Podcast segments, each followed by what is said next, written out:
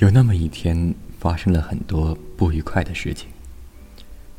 周围的人和事都让他感到厌烦、焦躁。在疲惫中入睡，然后就突然梦到了他。梦是金色的、明亮的，仿佛佛光普照一般。第二天早上醒来时，他觉得内心温暖平和，似乎被梦境治愈了。那一刻。他开始相信《头脑特工队》中描述的情景。可能头脑中真的有些小精灵在陪伴着自己吧。这也是一件温暖的事情。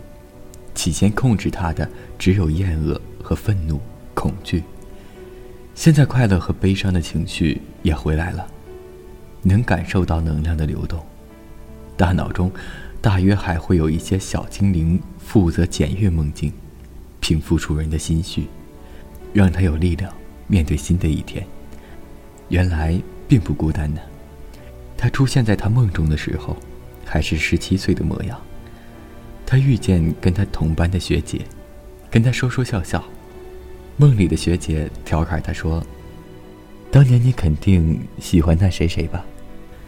梦里的他大大咧咧的笑了。当然了，地球人都知道。在人群中，他肆无忌惮地拉着她的手，踩在柔软的沙滩上。一瞬间，仿佛有电流通过，血液上涌，心跳加速，全身温暖酥麻。他仿佛踩在云朵之上，轻飘飘的，被莫大的幸福笼罩着。这幸福感来得蓬勃而持久，让他忍不住要笑出声来。朦胧中，依稀知道这是做梦。却不愿意那么快醒来，想要努力稳住脑海中的画面。闭上眼睛，多回味一会儿。现实中的他远没那么明快爽朗。暗恋他的时候，他还是一个别别扭扭的害羞少女，坚决不肯承认那份喜欢，小心翼翼的守着，以为是秘密的小心思。可那笨拙的爱慕又那么明显。给他叠过千纸鹤。幸运星，在实验店买过很粗糙，但当时以为很精美的相框给他做生日礼物，送给他自己小时候的照片，因为觉得小时候长得更可爱一些。走在校园里，总忍不住东张西望，怀揣着能偶遇他的愿望，看见他的身影，顿时眼睛发亮。那眼神中的光彩，也是掩饰不了的吧。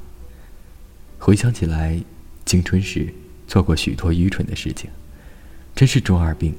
他个头很高，比他高了将近三十厘米。有时候他在晚自习的课间去楼上他们班门口找他。昏暗的走廊上人来人往，太过嘈杂，他有点听不清他说的话，便低下头去，把耳朵凑到他嘴边，仔细听着。那些话并不重要。只是希望能看见他，他的眼神温柔极了，那姿态看起来像一只优雅的长颈鹿。他待人温和友善，也许只是出于良好的家教罢了。他并不自信，却总能找出一些可笑的理由去接近他。似乎并没有牵过手呢，走得最近的一次也不过是暑假的一个晚上。让球赛结束的他送自己回家，在路灯下，一起走过一段长长的路。有一搭没一搭的说着话，看着地上两个人的影子，长长短短，短短长长，变换着。然后就遇到了出门寻找他的妈妈，场面顿时有些尴尬。他慌乱的解释着，矢口否认对这个男生有什么特别的感觉。只是同学而已，对“早恋”这个词，他觉得承受不起。少女心总是像玻璃一样透明易碎。估算着他到家的时间，他给他打了电话，轻轻的说了句“我没事”。他在那头说：“刚进门，的确有点担心你。”电话里他的声音更加富有磁性，好听极了，让他极想听他继续说下去，说点什么都行。他没开灯，窗外的月色照进了屋子里，撩拨着他的心弦。他看着自己的影子落在地上，心想：“他是喜欢我的吧？”多年后，看到《月色撩人》这部电影的时候，他就想起了那个晚上的月亮，那算是初恋吧。虽然并没有正式交往，但七三起的温存值得回味很久很久。无论何时回想起来都是暖的，那是属于自己一个人的珍藏，从来不曾跟别人分享过。人生最重要的那些时刻都是独自的。前一阵有些怀旧的电影总是提到初恋情节，仿佛那是人生中莫大的遗憾，如扎在喉咙里的。一根刺一般，埋在心里的一声叹息，让以后的生活不那么圆满和如意。但初恋的意义对他来说却并非如此。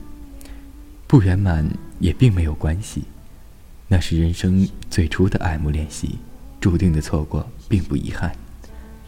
埋藏在心底的美好，却可以提供持久的滋养。已经走散很久了，若是想要联系的话。辗转也能找得到吧。那个师姐或许有中学同学的微信群吧，可是似乎并不需要。就让时光停留在年少的记忆里吧，永远不要刷新。那个十七岁的少年，早已种进他的心里、梦境里，成为只属于他一个人的特别的存在。等待不是要停。下来，我还在时光中徘徊。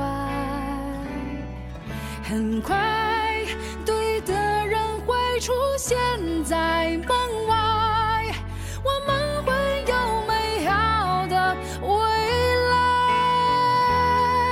Miss Right，你是山还是海？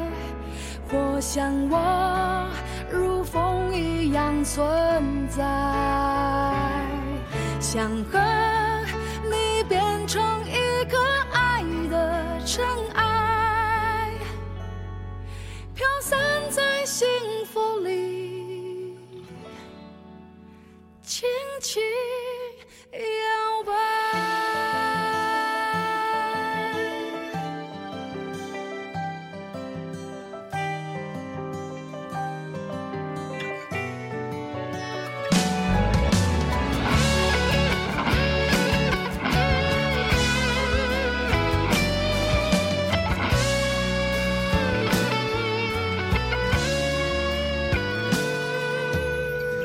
昨天的坚持都还在，失去了最初的痛快。是什么让人分开？是什么值得崇拜？